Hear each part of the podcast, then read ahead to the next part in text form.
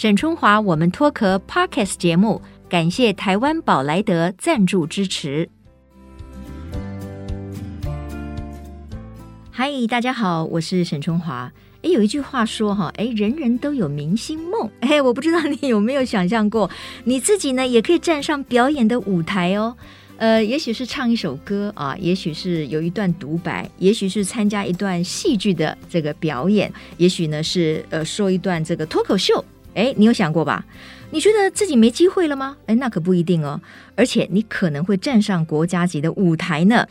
呃，今天我们要跟大家分享的就是乐龄人生啊，一定还是有无限的可能的。各位继续听下去就可以明了了。那今天呢，我们很高兴在我们的节目现场邀请到的是国家两厅院的艺术总监刘一如刘总监。总监你好，主持人好，还有各位听众大家好。哎，你看我们已经请到这个国家级的两厅院的艺术总监跟我们聊一聊，我们素人也有机会站上舞台吗？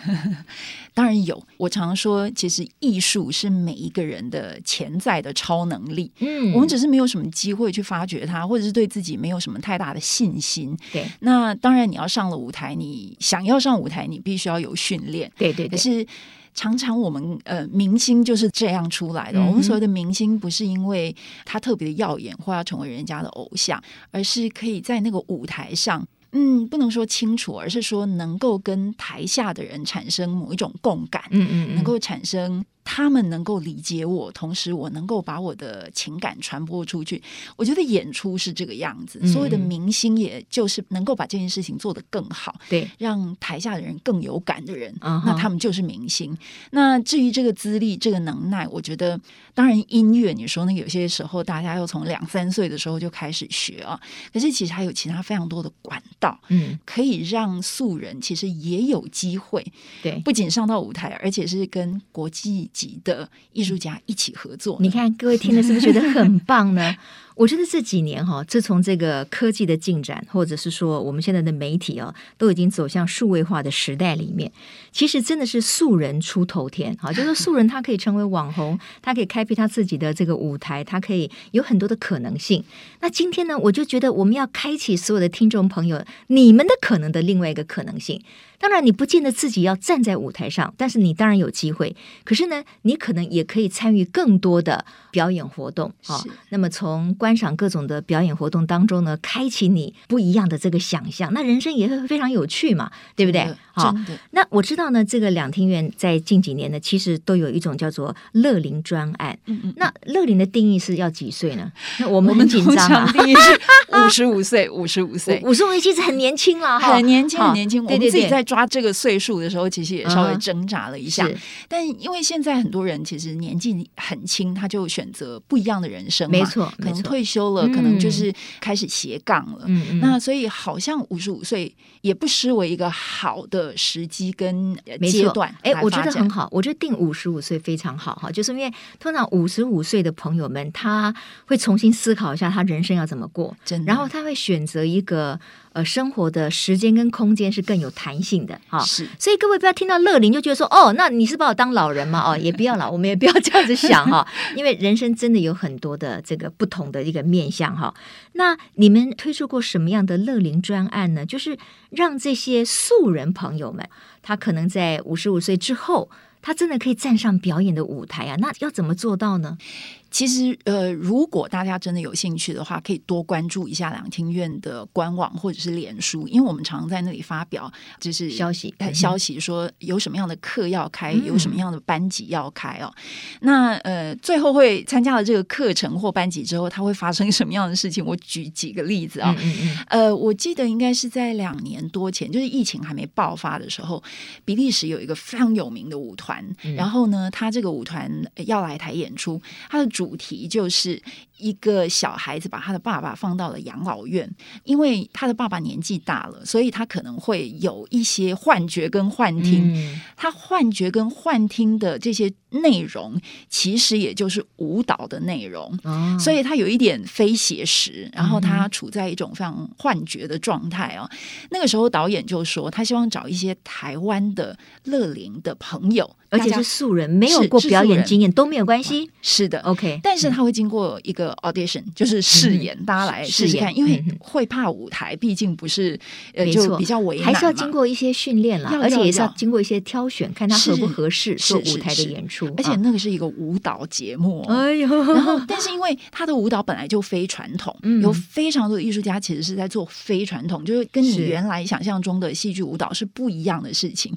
所以那时候他就挑了男生女生大概二十来位素人演员，然后他们都是在五十五岁以后，是是哦，OK。然后他们有受过舞蹈的专业训练吗？其实说真的是没有。哎，那我觉得我也 我也合适哎，我我两年前不知道这个消息，不然我可能会很感兴趣的 去去试试看。对，虽然他们不是做的我们想象中的艰涩的舞蹈动作，可是因为他在这个舞作里面其实占有一个还蛮重要的位置。因为你想想看，这个场景发生在养老院嘛，那当然这里面一定会有其他的住户，养老院的住户，所以他们扮演的是这个角色。嗯、这个角色也不容易啊，因为他们也是要听指令，从这一区移动到那一区，然后从那一区表演什么，然后再到怎么样，所以其实不容易。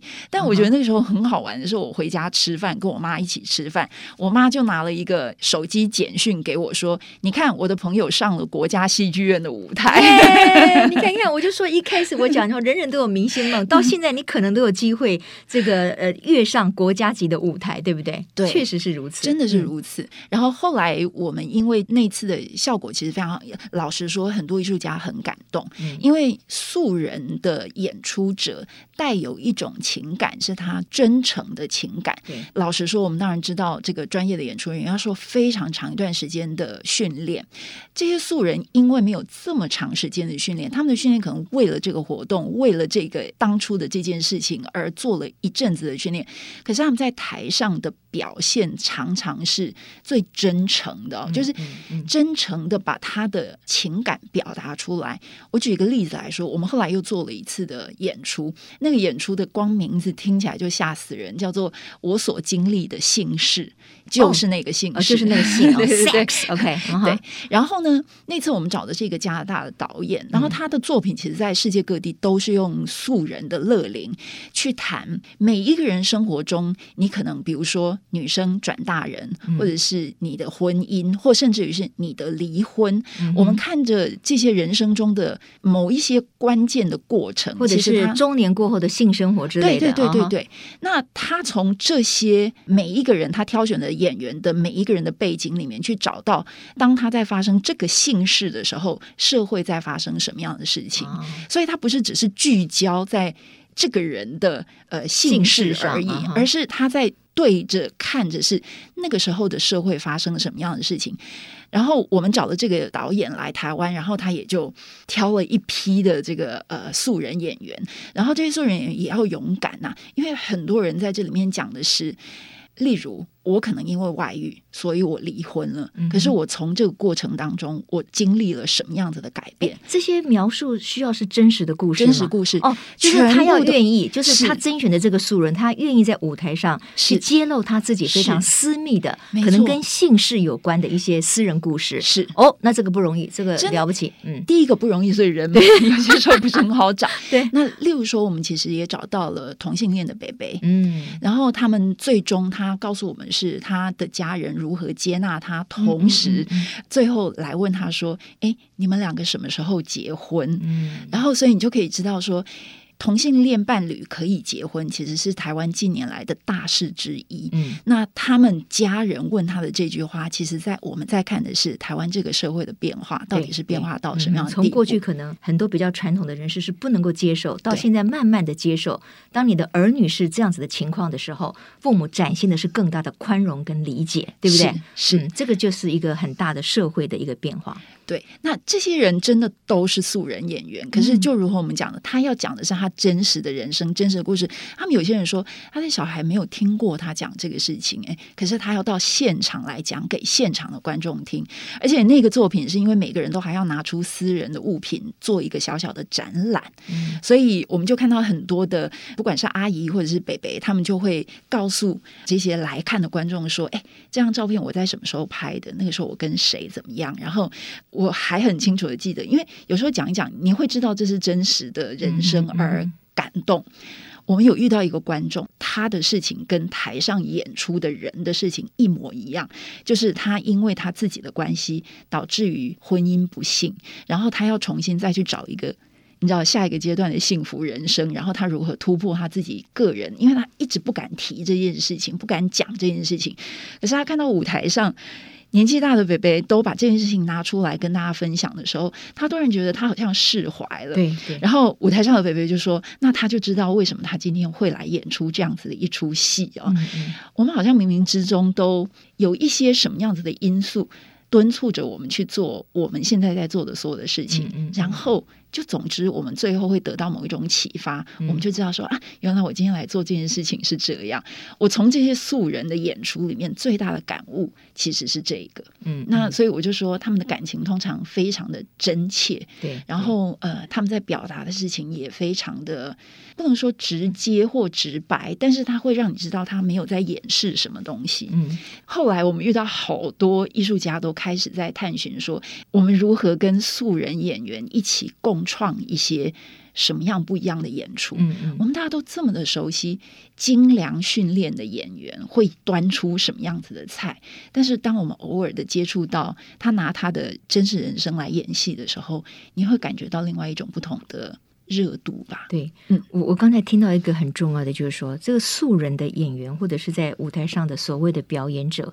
因为他们没有经过所谓的表演的非常专业的训练，所以他展现的其实是他真实的人生，以及他面对这个真实故事时候他当时的心情跟心态。对，那这个跟当时台下看的人他的连接是会非常强烈的。正因为他是素人，所以他跟台下的观众之间的亲和力跟紧密度，我认为是更强的。嗯、这个不正也是表演艺术当中一个很重要的一个影响，就是我们希望引发共鸣嘛。对啊，对，像刚才我们听到、嗯、呃刘一如总监呢，就是说，哎，我们这几年我们把所谓的素人演员或者是表演者，我们跟专业的可能是一个艺术家，好，我们一起来合作，我们会蹦出很多不同的火花。那你刚才一开始提到的那个就是养老院的那个例子哈，是那所以那群素人演员只负责在台上从左移动到右右移动，他们不需要去跳吗？那不是个舞蹈吗？因为就现在，老实说，很多艺术家他们在界定，比如说戏剧或者是舞蹈的时候，他不会用传统的那样的形式。嗯、所以，我们以前老觉得跳舞的人啊，例如应该九头身吧，嗯、应该腿要很直吧，对呀、啊，我就觉得那我就永远没办法跳舞了，对不对？可是现在可能有不同的想法。对，其实说真的，近年来很多是这样子哦，包含我们知道很多艺术家，他可能会喜欢跟身心障碍者的朋友。一起共同的演出，嗯，那有些时候他们会喜欢跟没有受过专业训练的人一起演出。嗯，刚才我们在讲那个舞蹈啊，其实真的他的自己的舞蹈动作，当然他有专业舞者做出非常艰难的这个非现实人生里面做出来的动作，动作 uh-huh、可是他毕竟他是一个现实跟幻想之间穿插的一个作品，所以这些乐龄朋友们，他们其实就在演的是一群就是负责跑来跑去，嗯、而且是集体跑来跑去，我记得那时候编舞家还说哇，他们的那个表现非常好，因为真心他们的动作很一致，诶，虽然难度不高，可是呢，编舞者教他们做的动作，他们完全都做得出来，而且都很能够依着他的指挥跟指示在舞台上演出，一点错也没有出，也不会有人说集体动的时候有一个人突然跑出去或者是怎么样都没有，所以总之是。艺术的发展其实跟我们传统过去觉得它应该是那种形式、特定的形式、特定的样貌，已经不太一样，已经真的，我觉得是打破很多窠臼哈。是其实我们从这个科技大爆发，然后所有的事情都可能进入数位化，或者是 AI 的时代，对不对？五 G 的时代的来临，什么 Virtual、Virtual 什么玩意儿的这种虚拟跟真实之间的相互的这个移动，我觉得很多事情真的被打破窠臼。那当然呢。生活在这个过程当中，我觉得也是很困难，就是因为你可能要适应很多新的概念，嗯，可是真的就是人生要不断的学习嘛，哈，是。像刚才那个总监有提到，就是说，哎，这些素人朋友他真的有机会可以这个跃上国家的表演的舞台。那我好奇的是，像刚才的那一些朋友们，那些素人朋友们。他们大概都是一个什么样的组成？是都已经所谓的退休一族呢，还是说有些其实还在职场当中，他们就利用公余之暇来排演，来这个练习呢？有退休，但是确实也有在职的。我有遇到老师，我有遇到厨师，嗯、其实也有很说实在的，呃，有些时候也会出现相较上比较年轻的人，呃，他可能真的就是刚好碰到了五十五岁的这个门槛之后就来，嗯、所以他其实真的都还在就业的这个当中，嗯、那我们当然在排这个活动的时候会考虑到这样子，所以有些活动我们就会排在周末啊、周日啊，就一些大家都可以来。那当然排戏就是另外再安排时间嘛，所以呃，老实说时间没有太大的抵触。不过我们刚才一直在讲的都是他要上台演出哦，嗯、其实我们还鼓励大家来看戏。对就是说，我我先嗯呃插一个问题，就是说，那那些刚才那些所谓素人演员，嗯、他们会得到酬劳吗？还是说他们反而是得到酬劳？哦，有酬劳的，当然当然当然，能够一圆明星梦，还有酬劳可拿。我们一直在提倡的，其实就是我们不会打着，比如说这是一个乐龄的活动，所以我们就要你来免费的贡献，因为每一个人的贡献其实他都有一定的他的付出，那所以我们其实是会给予一定的排练费啦、车马费呀、车马费等等等这样子。嗯，很好。那刚才这个总监提到，就是说，哎，不只是。是欢迎大家可能有机会来共同演出，事实上还鼓励大家一起来看表演哈，因为表演的形式越来越多，是，而且最近好像也推出一个轻盈有约啊，就轻就是比较年轻人嘛，哈 对对对对，那银就是银法族，就是比较乐龄的人口，这又是一个什么样的一种内涵呢？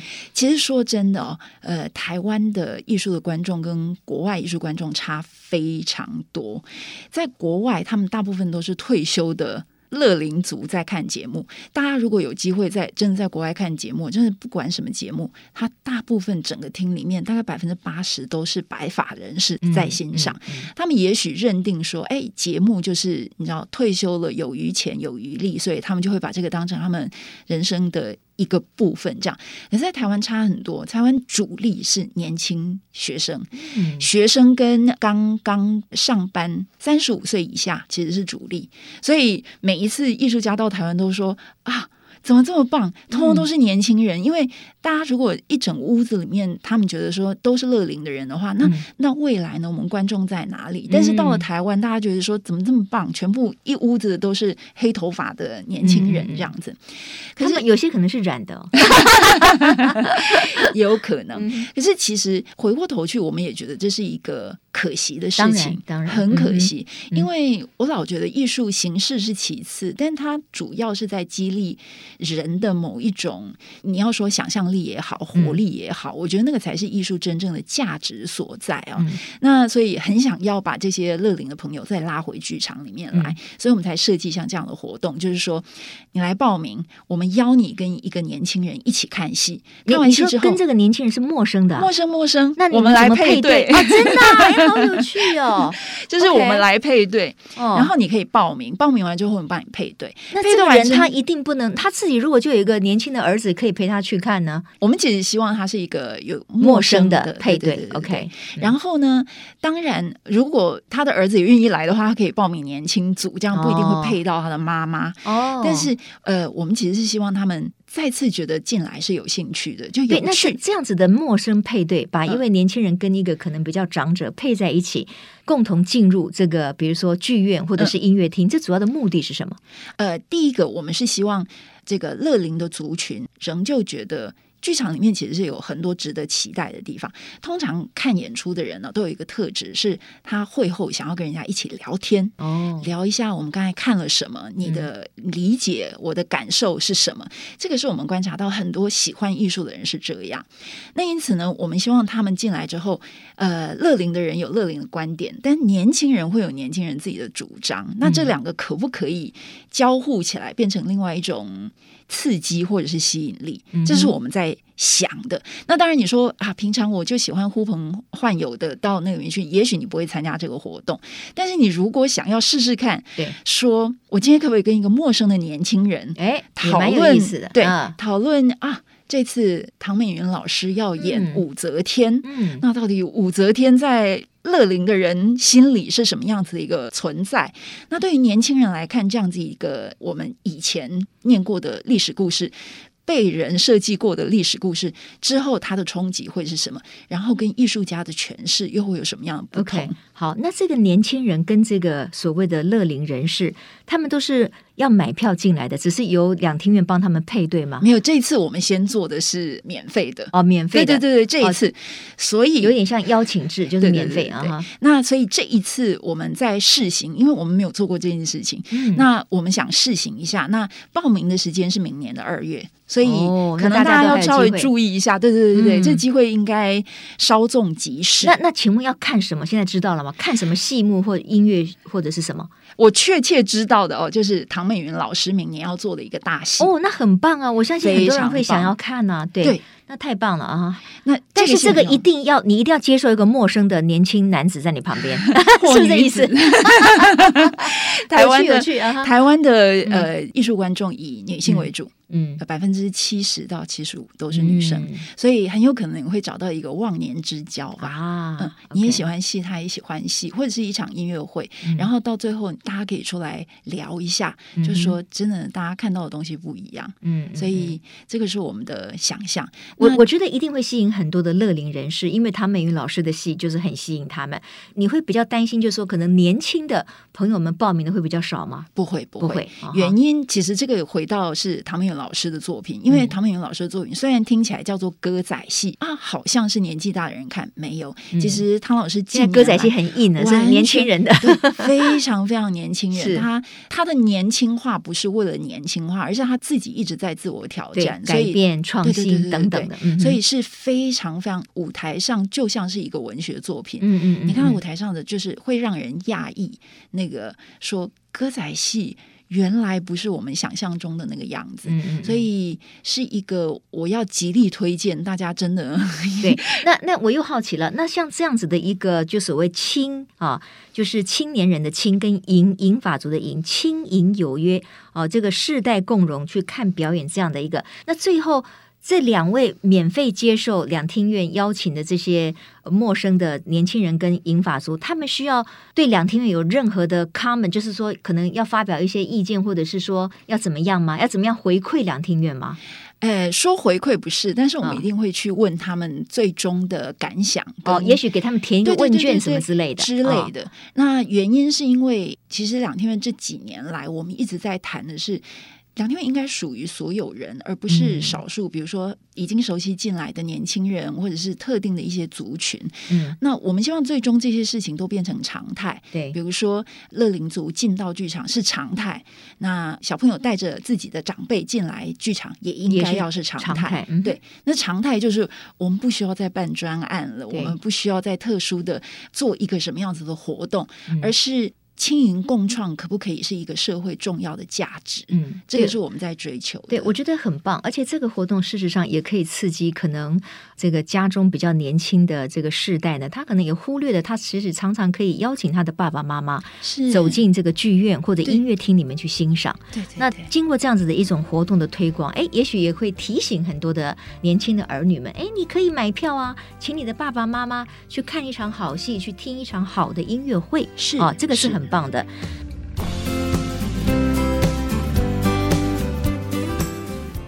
那当然了，我觉得其实呃，这个艺文活动呃不断的演进之后呢，有很多的剧院，它就变成说要拥抱社区嘛，也要拥抱乐龄人士嘛，就是可以一种新的这个经营模式。那我还知道，就是说。我听起来我也觉得蛮蛮有意思，就是说有一种叫做什么轻松自在场，嗯嗯，这个好像两厅院也是要尝试的。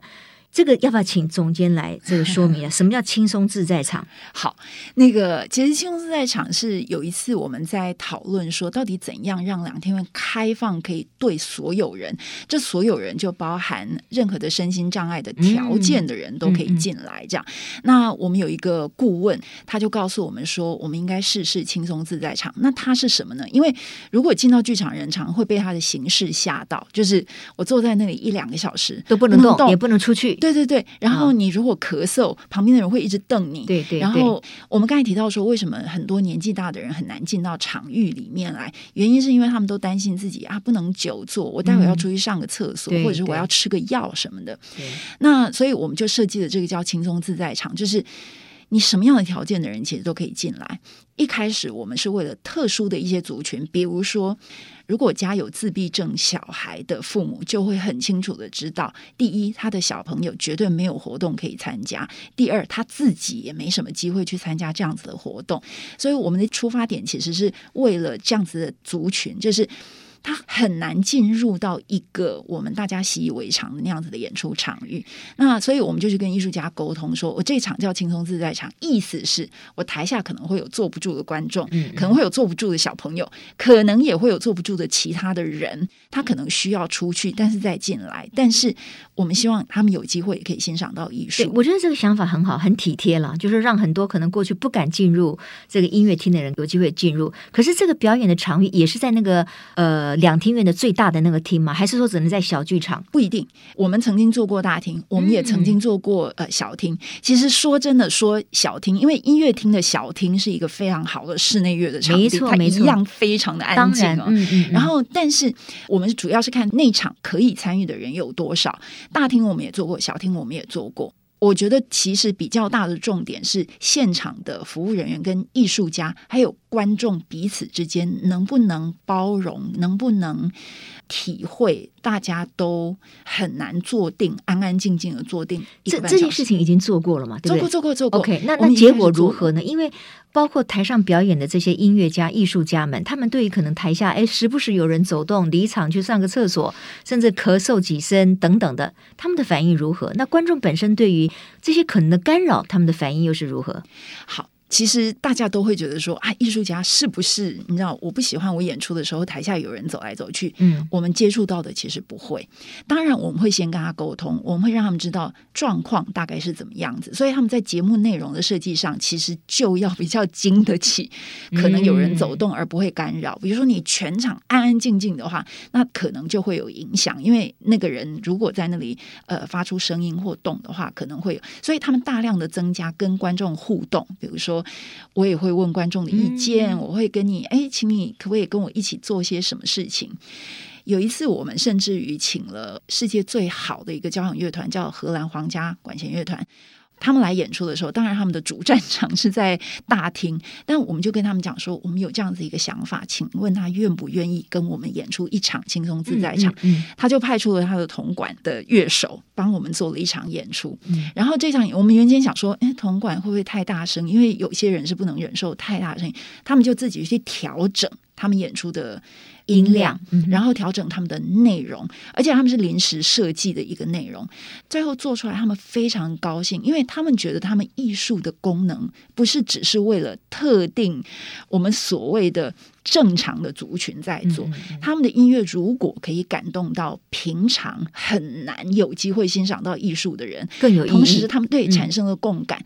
大家都非常非常感动。那我们所接触到的，愿意接受我们的邀请来举办轻松自在场艺术家，大体上都有这样子的反应跟接受的程度。那这个会变成是一个，就是以后都会偶尔来一次嘛？就说我们每年固定，每年都固定会有这些。对，对，对，那就说一般的观众，你你们上面会标明这个叫轻松自在场，会啊哈。OK，所以假设说啦，爸妈可能没有看过音乐会，或者是没有看过什么样的表演，但你也怕爸妈坐不住，那就带他来。先看一下这个演出。那这个演出不会让大家对于艺术产生排斥感，嗯、就是那个好紧张啊！我今天进去是不是要穿什么样的衣服？我是不是要这样整场不能动？